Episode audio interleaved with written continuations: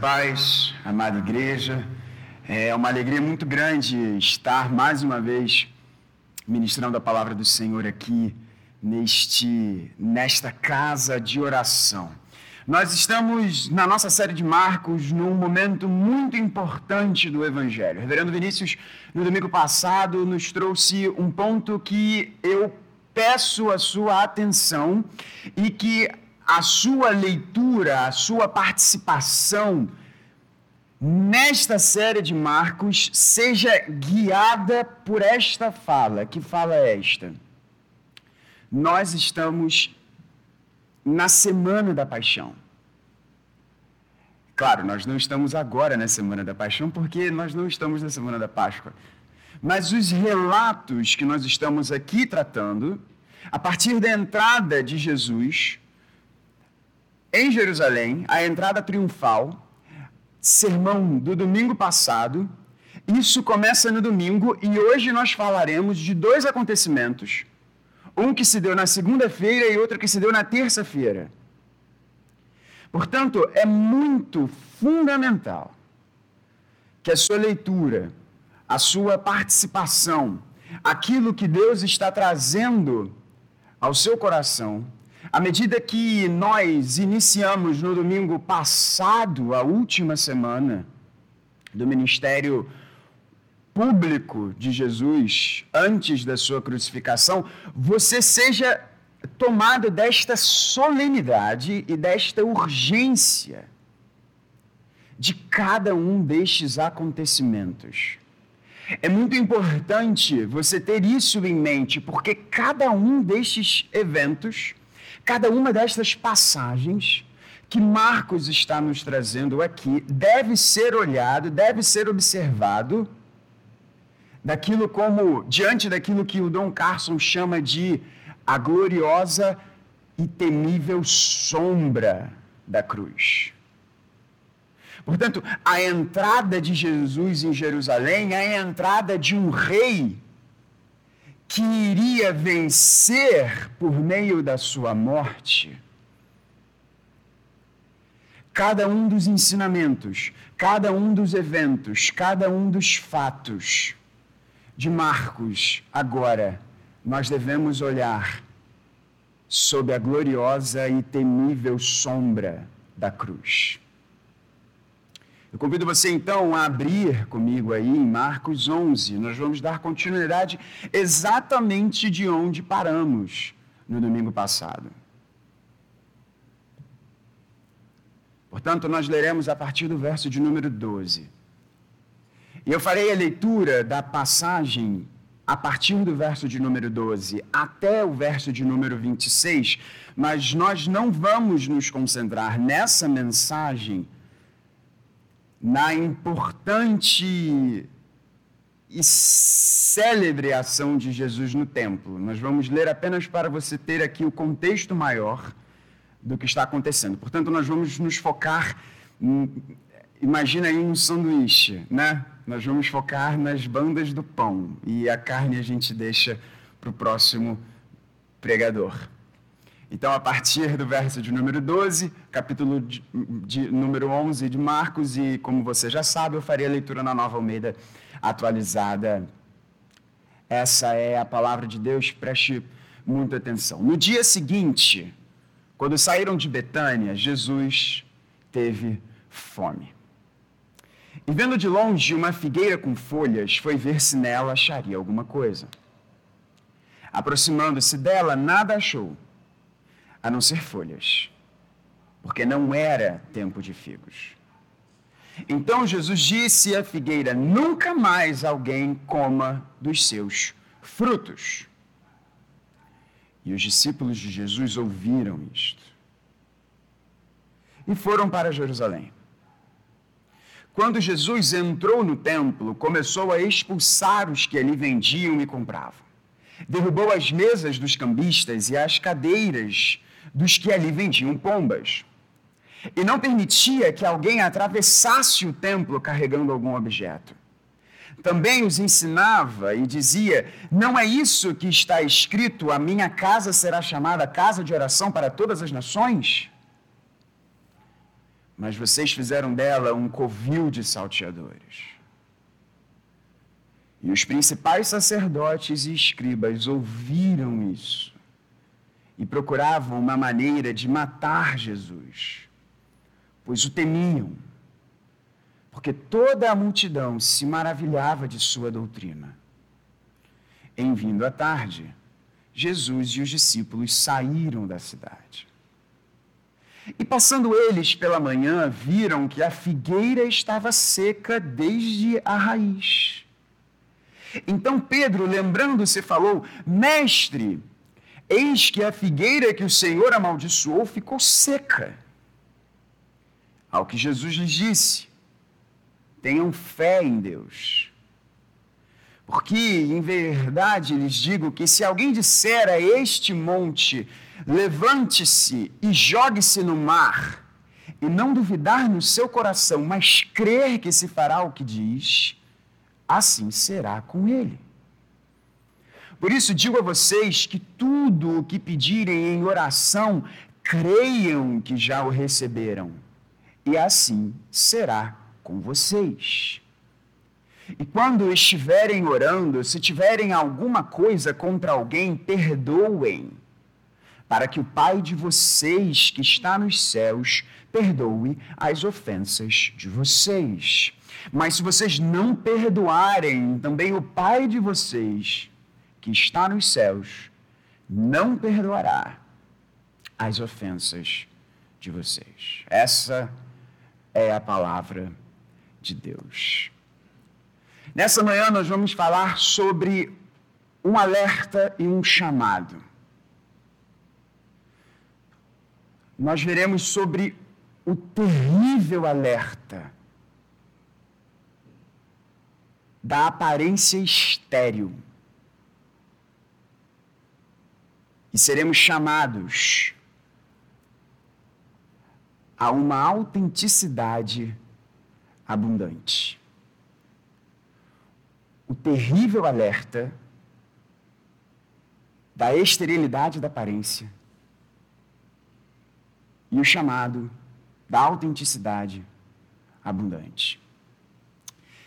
Segunda-feira, o texto começa nos dizendo: no dia seguinte, portanto, é, muito importante isso, irmãos, e, e eu, eu, fiz questão de enfatizar isso nessa introdução, porque por mais que nós, é, por mais que a gente leve vários domingos, e por exemplo, a terça-feira da Semana da Paixão, vocês vão ver que é um dia que acontece muita coisa.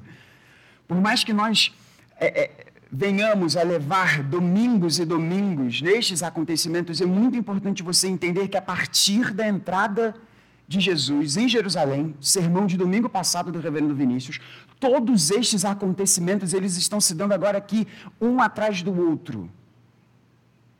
E Marcos, ao contrário de Mateus, Mateus organiza estes eventos da Semana da Paixão é, também de forma cronológica, mas ele dá uma atenção mais tópica. Ou seja, Mateus não está tão preocupado assim com a cronologia exata dos eventos. Marcos, por outro lado, está radicalmente comprometido com essa cronologia. Mateus quer que você entenda esses acontecimentos da Semana da Paixão agrupados entre si.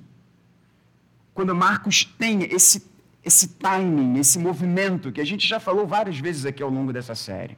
Portanto, no dia seguinte. Como termina o texto passado? Se você for lembrar, e eu achei ótimo que o nosso Heavy Vini trouxe essa conclusão. Se você for lembrar, Marcos nos diz sobre uma coisa que acontece no final do dia de domingo, né? Porque aqui esse texto começa na segunda-feira. O que, que acontece? Vamos lembrar.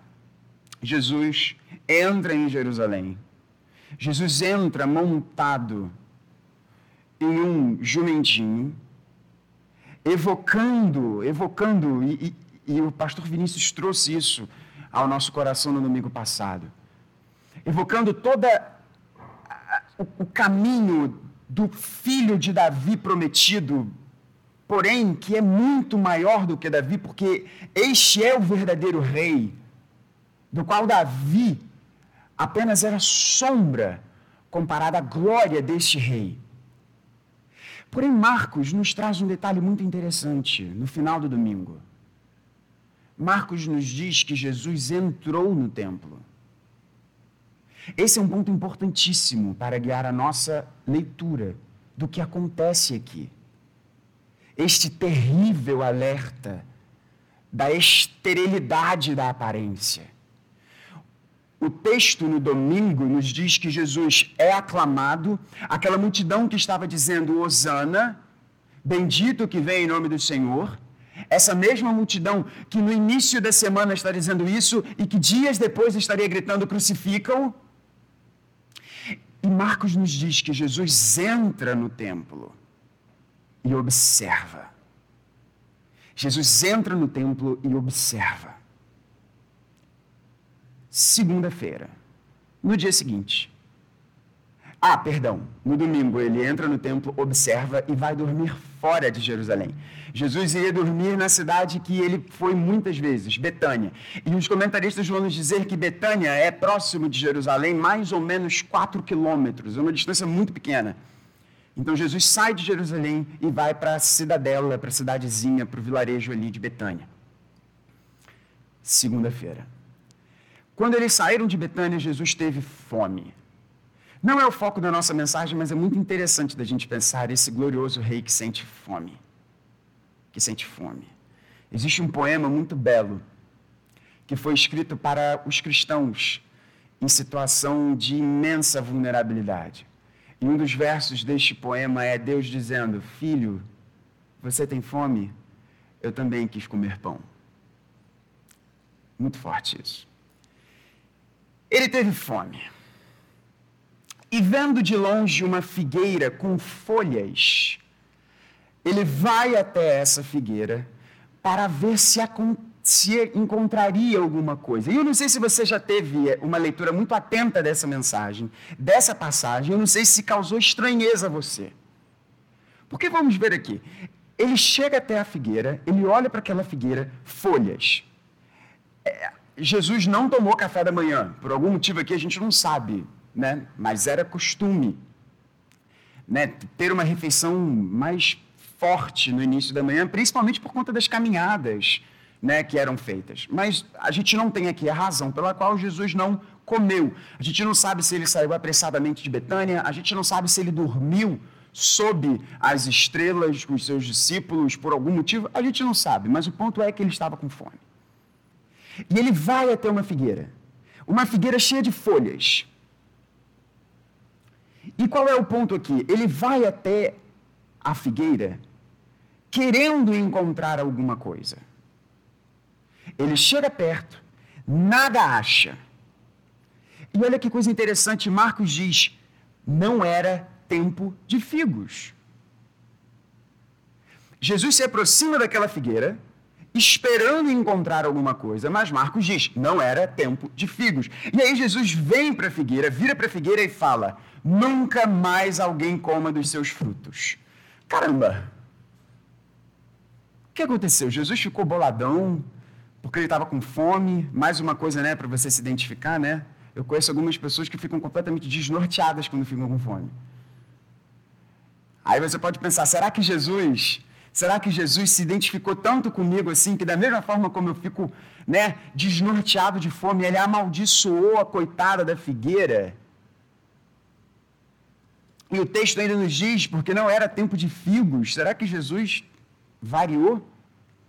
Vocês terem noção, esse texto aqui, ele é tão polêmico por conta dessa fala de Jesus, que alguns filósofos, e aqui eu vou citar um dos principais filósofos da, da filosofia britânica, o Bertrand Russell, ele vai dizer que é este texto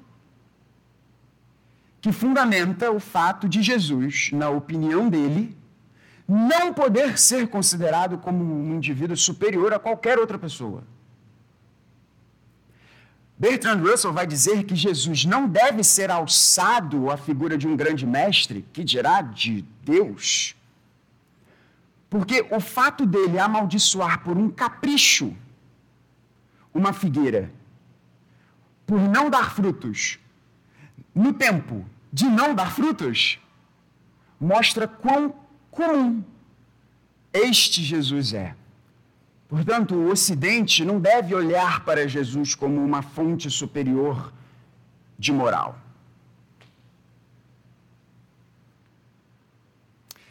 Ele diz isso.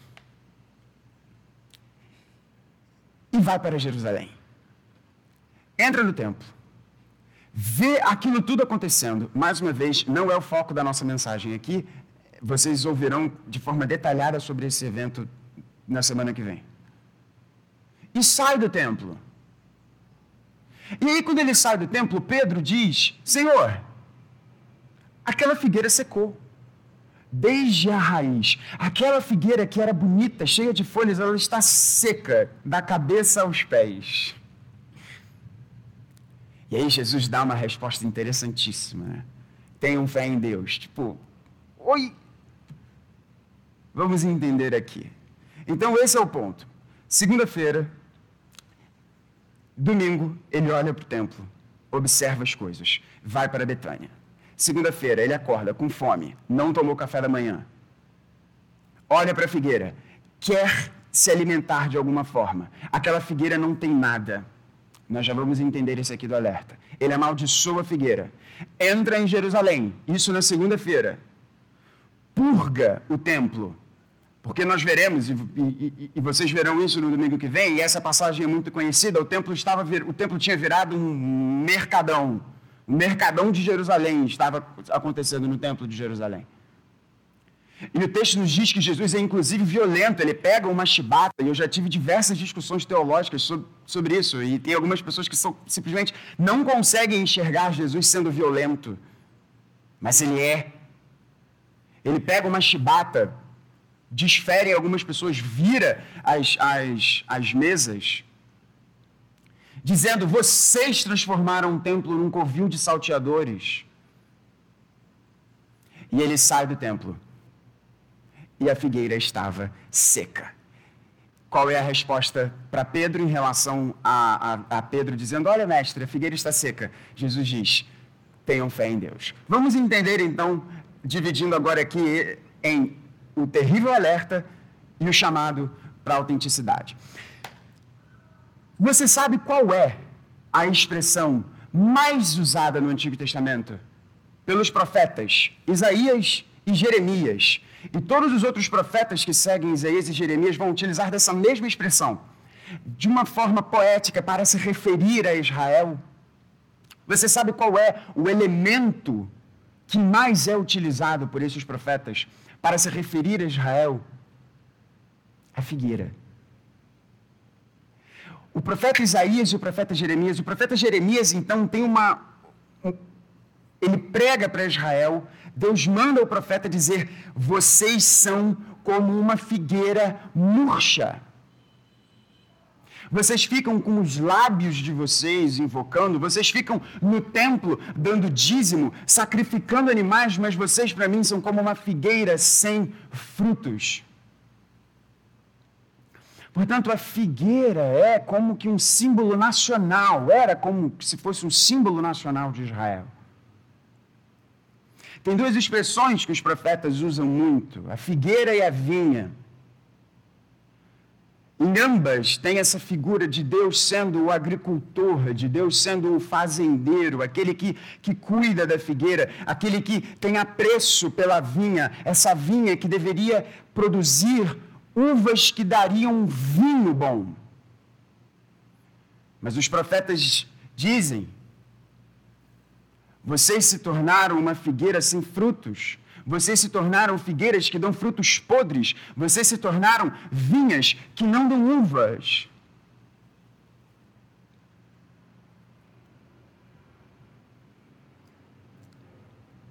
Não era tempo de figos.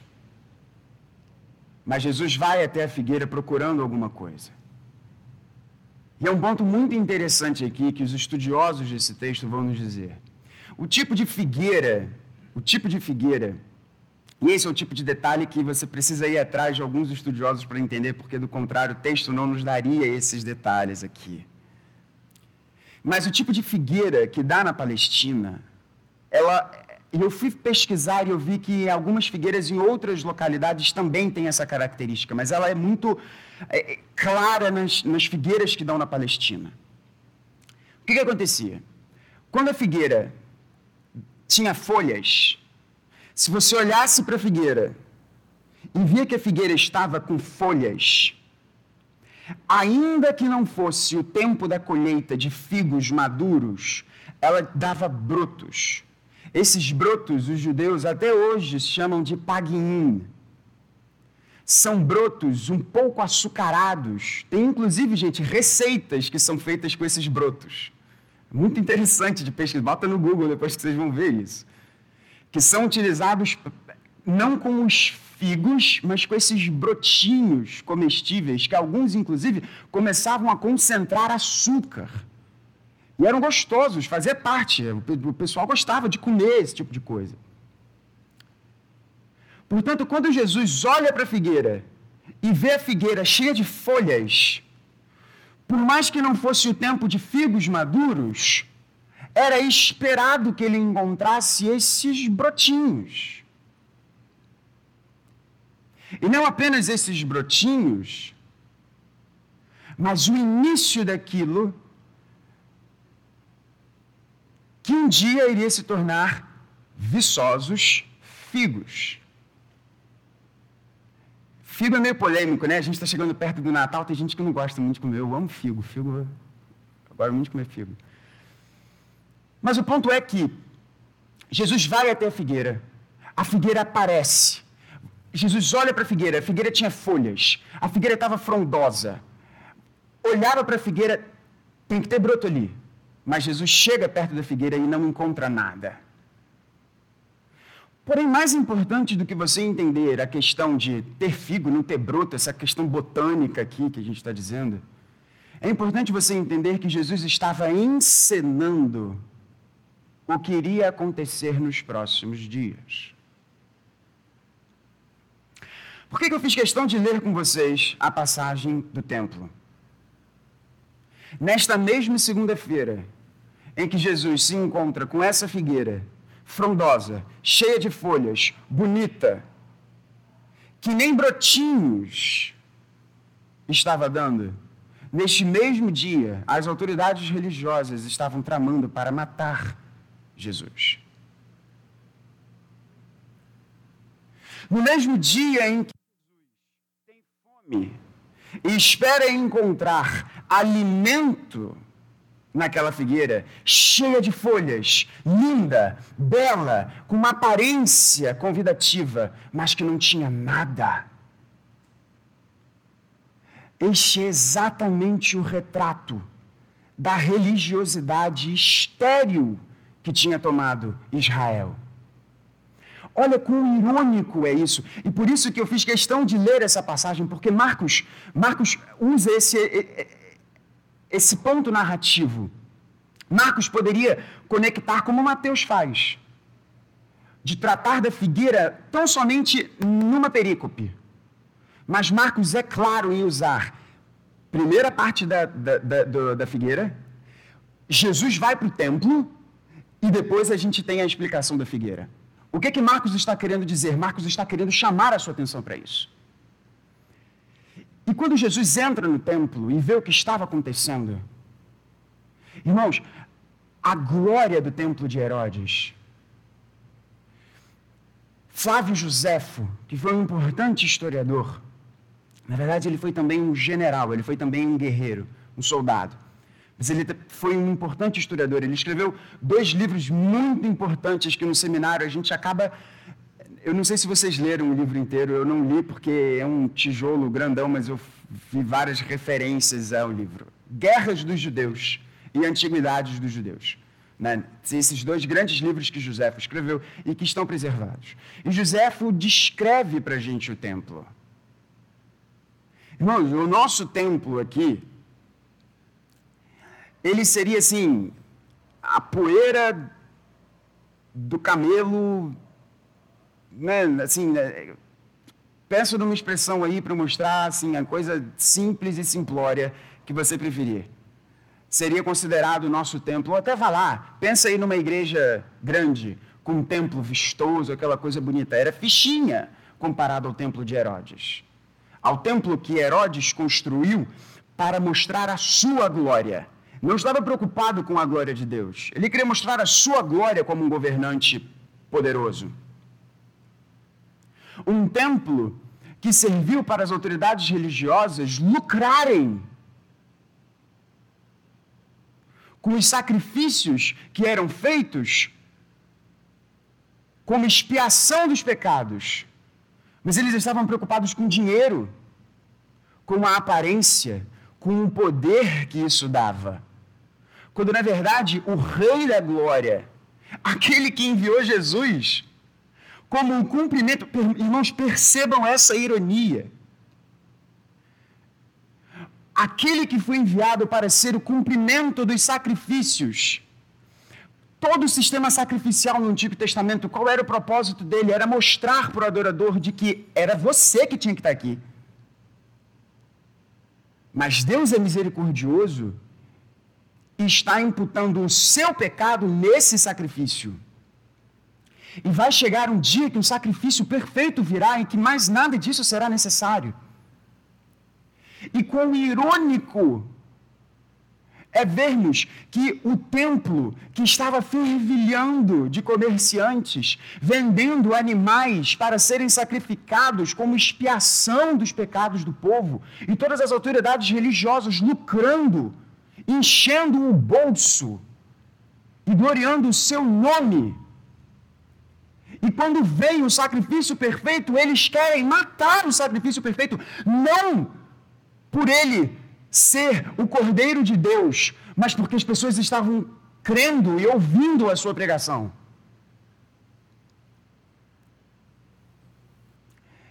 E a pergunta, o alerta que Jesus faz aqui, amaldiçoando essa figueira, Jesus estava encenando de forma profética a mesma coisa que, por exemplo, Isaías fez. Quando Isaías amarra uma, um, um, um, pedaço de corda no seu corpo e vai para frente da cidade, e as pessoas estavam entendendo o que, que, o que, que esse profeta está dizendo, o que, que esse profeta está fazendo. E o profeta diz para a nação: é isso que vai acontecer por conta do pecado de vocês. Jesus amaldiçoa aquela figueira porque ele amaldiçoa essa religião estéril de aparências que está preocupada com tudo, menos com a glória de Deus. E Jesus desfere essa maldição para os religiosos do seu templo, do seu tempo. Deixa eu chamar a sua atenção para uma coisa. Você sabia quantos milagres Jesus realizou no Evangelho de Marcos? Esse é o tipo de pergunta bom de se fazer para os seminaristas. Jesus realizou 18 milagres. 18 milagres. Se nós tirarmos o maior de todos os milagres, que é a ressurreição, se nós formos olhar todos os milagres realizados por Jesus no seu ministério antes da crucificação, você sabe qual é o último milagre que ele realizou? Secar a figueira. Jesus não realizou nenhum outro milagre depois desse. Ora, o que é milagre? Uma manifestação de poder? Não, é um sinal. Milagre é um sinal. O, qual é o sinal desse milagre? Por que, que esse milagre é tão terrível?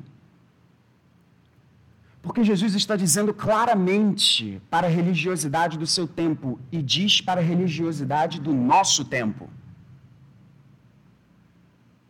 Vocês parecem figueira frondosa, mas vocês não têm nada. E eu não tenho compromisso com uma aparência que é estéreo. Essa mensagem tem dois pontos, né? Então, por isso que esse primeiro ponto está um pouquinho maior. E eu não sou pastor efetivo da igreja, eu sou pastor auxiliar, então algumas chamadas a gente pode fazer assim, né, de uma forma mais clara. E, irmãos, assim, entendam, eu estou me colocando, eu sou o primeiro. Do que eu vou falar agora aqui, eu sou o primeiro, tá bom? Para você ter isso muito claro. Então, antes de você pensar alguma coisa, né, antes do seu fariseu aí dentro, né, começar a, ah, mas veja bem, veja bem, veja bem, entenda que eu estou dizendo em primeiro lugar isso para mim, ok? Nós temos 10 pessoas assistindo o culto agora. No início, dessa, no início desse culto, nós tínhamos 14. Então, quatro pessoas, quando viram que eu iria pregar, saíram. Estou brincando. Pode ser isso, pode ser outra coisa.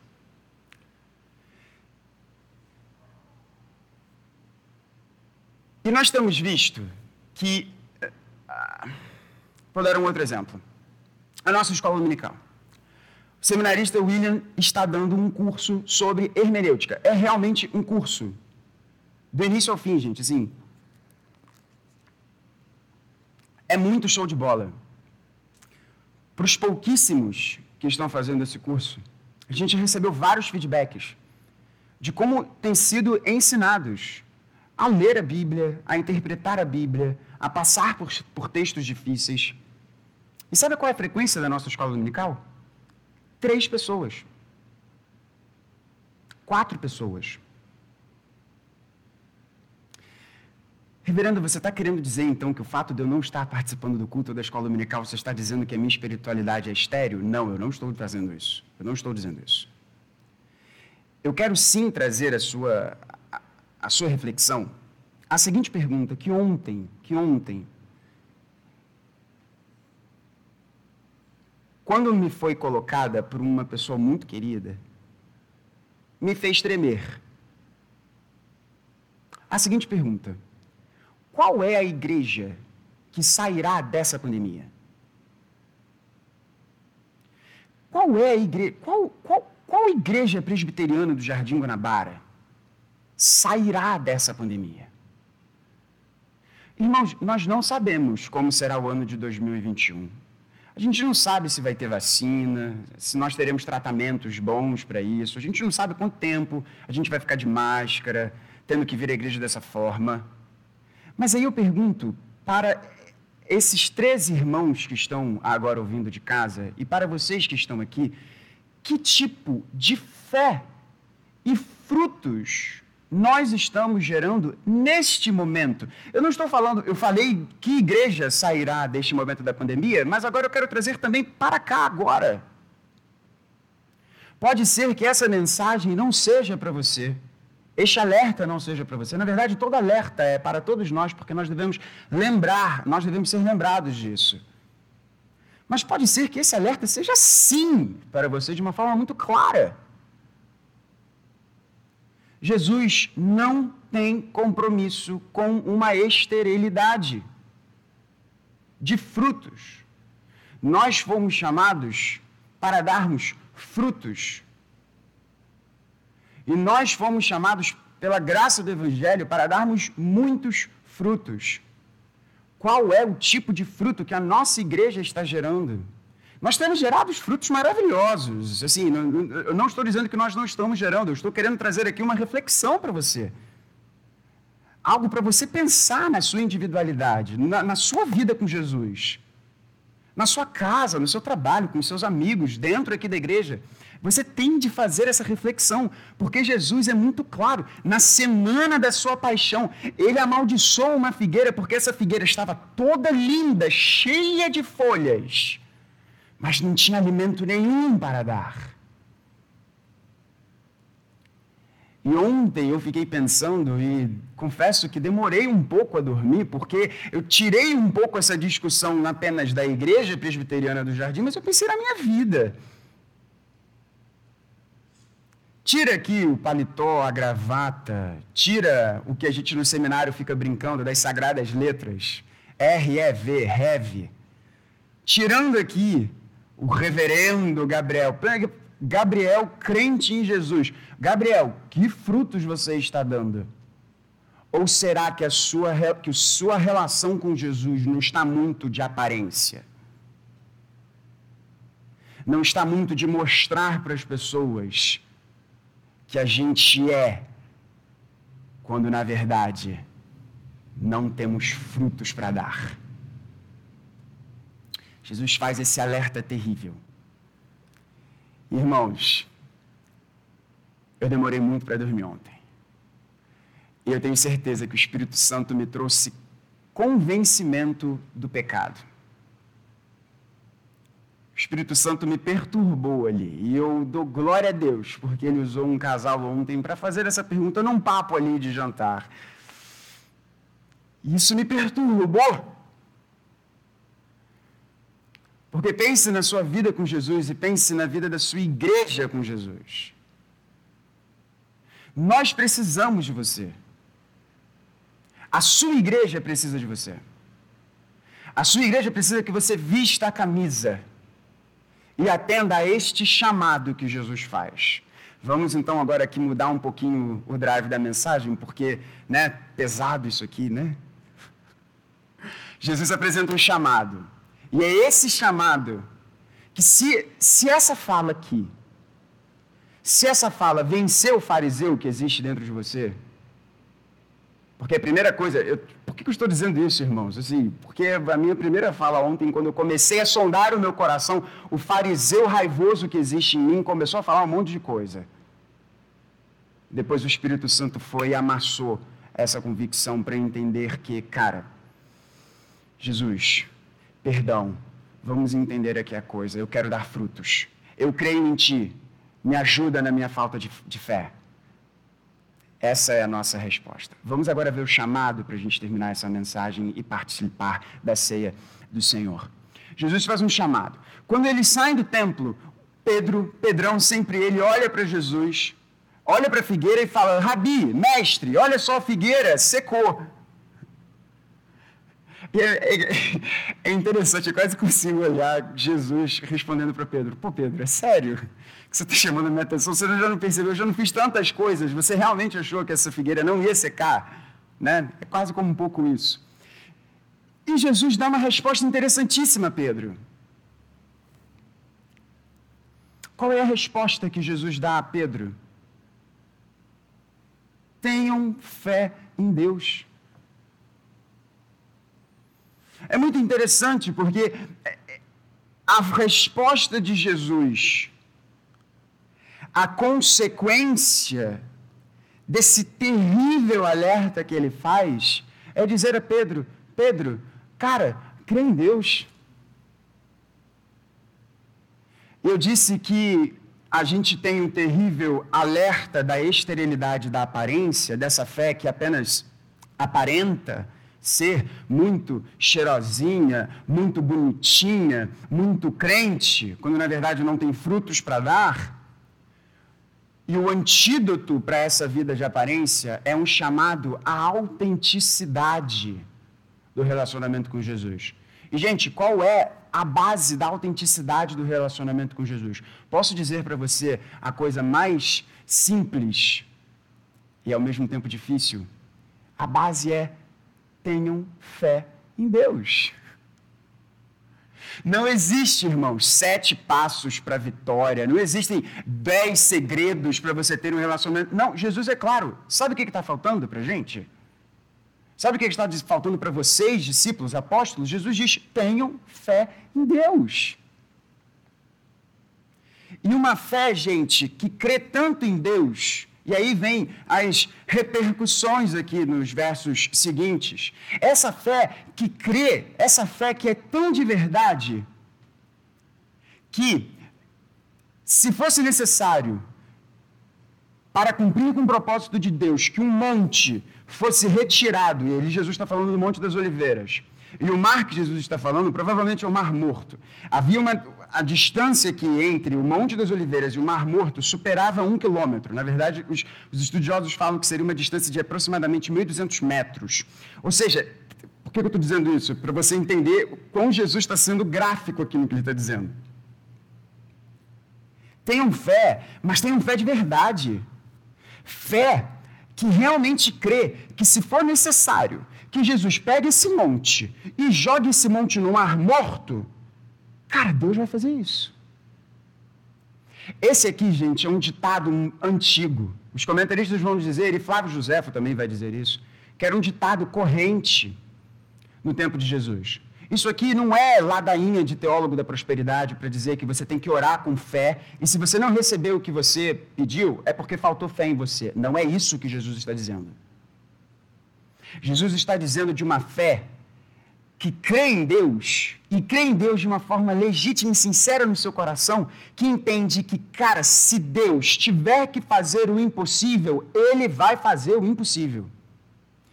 Esse, essa é a moral do ditado. Qual era o ditado? O ditado é: creia em Deus, porque se for necessário que Deus mova um monte e jogue no mar, Deus vai fazer isso. E é isso que Jesus está trazendo para os seus discípulos. Qual é o ponto de Jesus aqui? Tenha um relacionamento com Deus de verdade. Tenha um relacionamento de, com Deus tal como uma criança agarra na mão do adulto. Gente, essa semana a gente tirou férias e foi uma delícia, porque eu e Nina levamos os nossos sobrinhos para comer um milkshake que era maior do que a Bela. E, e a gente levou um restaurante e tal, foi um barato.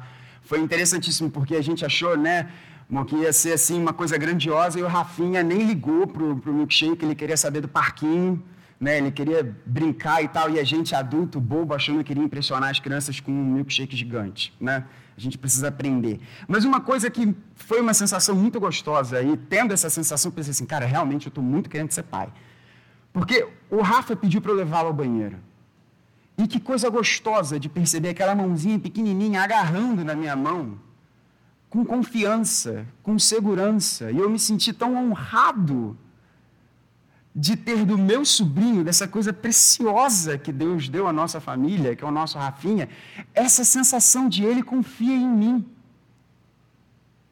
E Jesus nos diz que nós temos que crer e receber o reino de Deus tal como uma criança. As crianças são pecaminosas como a gente. Mas existe sim uma pureza nesse relacionamento. O, o, o, tempo e o pecado vai trazendo uma malícia para o nosso coração que a gente perde esse senso de confiança. Mas os pais que são aqui sabem que coisa gostosa, que coisa rica, um piquetitinho, com aquela mãozinha pequena dando a sua mão, dizendo: Eu confio em você, tio. Me leva ao banheiro. É esse relacionamento que Jesus chama para a gente ter com Deus.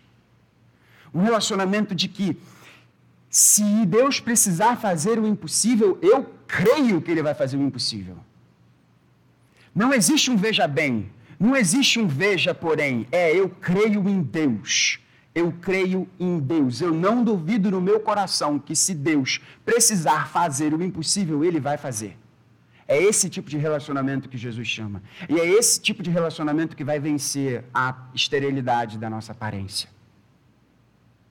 Porque esse tipo de relacionamento com Deus gera frutos. Gera frutos. E para a gente terminar, esse chamado de autenticidade, ele reverbera no relacionamento com Deus e reverbera no relacionamento com o próximo. Poxa, reverendo, que coisa simples esse chamado, né? Exato, irmãos, ele é simples. Porque o evangelho é gloriosamente simples. Ele diz: orem, e quando vocês estiverem orando, se tiverem alguma coisa contra alguém, perdoem. Para que o Pai de vocês que está nos céus perdoe as ofensas de vocês. O chamado da fé autêntica é aquela fé que crê em Deus, que crê em Deus, e a fé que olha para o lado e percebe, cara, muita coisa e ele me perdoa, e ele ainda vai me perdoar de tanta coisa. Eu perdoo você. Senta aqui comigo. Vem para a mesa. Vamos conversar. A fé autêntica é aquela que enxerga a, o relacionamento restaurado com Deus e restaura os relacionamentos horizontais. É essa fé que Deus nos chama a ter. E ele termina com essa grande fala aqui.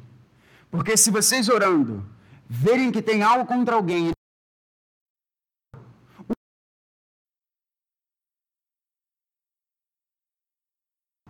porque alguém que se diz crente, que se diz figueira com muito perdoar alguém é um sinal de que a graça verdadeira não entrou no seu coração. Esse é o ponto. Portanto, irmãos, que eu e você não sejamos como uma figueira que tem muitas folhas. Que eu e você pensemos nesse tempo. Quais são os frutos que nós estamos dando? Quais são os frutos que a Igreja Presbiteriana do Jardim Guanabara dá e dará? Qual igreja nós estamos sendo e direcionada para sermos quando isso passar?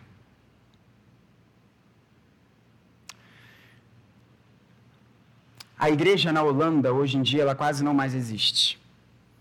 Mas a igreja na Holanda já foi pujante. Será que Deus não está alertando o nosso coração para a postura da igreja evangélica no Brasil? Que não sejamos nós, no Brasil, a geração da igreja na Holanda, que viu a igreja morrer e nada fez. Qual é o antídoto para esse chamado? Uma fé autêntica. Não existe segredo para essa fé autêntica. A fé autêntica é creia em Deus. Creia em Deus de todo o seu coração. E reconcilie-se com o seu próximo. Essa é a fé autêntica. Como que eu e você podemos abraçar e receber essa fé autêntica? Por meio do sacrifício de Cristo Jesus. Nós vamos celebrar a ceia do Senhor e é importante você entender que é tão somente por aquilo que a ceia do Senhor representa que eu e você podemos vencer essa fé de aparências. Que eu e você podemos vencer essa tentação de aparentarmos figueira cheia de folhas, quando na verdade não temos nada. Porque Jesus morreu pela nossa omissão. Jesus morreu por todas as vezes que nós, de forma fake, de forma fajuta, representamos ser aquilo que nós não somos. Jesus morreu pelo nosso pecado. E a Eucaristia nos fala sobre isso. A Eucaristia é o sacrifício de Jesus por todos aqueles que pecaram. E eu e você pecamos. Portanto, o sacrifício de Jesus é em substituição a recompensa que você deveria ter. Na cruz, Jesus nos substitui e ele recebe a retribuição que eu e você deveríamos receber. E agora, o mérito da obediência de Jesus nos é imputado, nos é colocado, nós recebemos de graça aquilo que muito custou ao Filho de Deus. Portanto, é, eu quero chamar os meus amigos pastores para estarmos aqui à frente. Nós vamos orar agradecendo a Deus pelos elementos da ceia. Pai, você pode nos, nos guiar, nos dirigir em oração nesse momento? E eu quero fazer um desafio a você nessa manhã. Eu sei que essa mensagem não foi uma mensagem é só vitória como muitas vezes nós queremos ouvir. Mas é uma mensagem que eu espero que Deus tenha utilizado para mexer as bases do seu coração, como mexeu com as do meu coração. E eu quero desafiar a você, realmente, como seu pastor, eu quero desafiar você a você tomar dos elementos da Eucaristia e pedir a Deus: Senhor, me ajuda a dar frutos frutos belos, frutos de um coração arrependido, frutos de um coração que enxerga a pequena fé que tem e que pede para Deus aumentar essa fé. Vamos fazer esse compromisso, irmãos. O Brasil, o Rio de Janeiro, a Ilha do Governador precisa de cristãos autênticos. Amém. Que enxergam o cristianismo como ele deve ser, um relacionamento de verdade com Deus. E com base nesse relacionamento, o relacionamento restaurado com as pessoas. E isso acontece por conta do sacrifício de Jesus.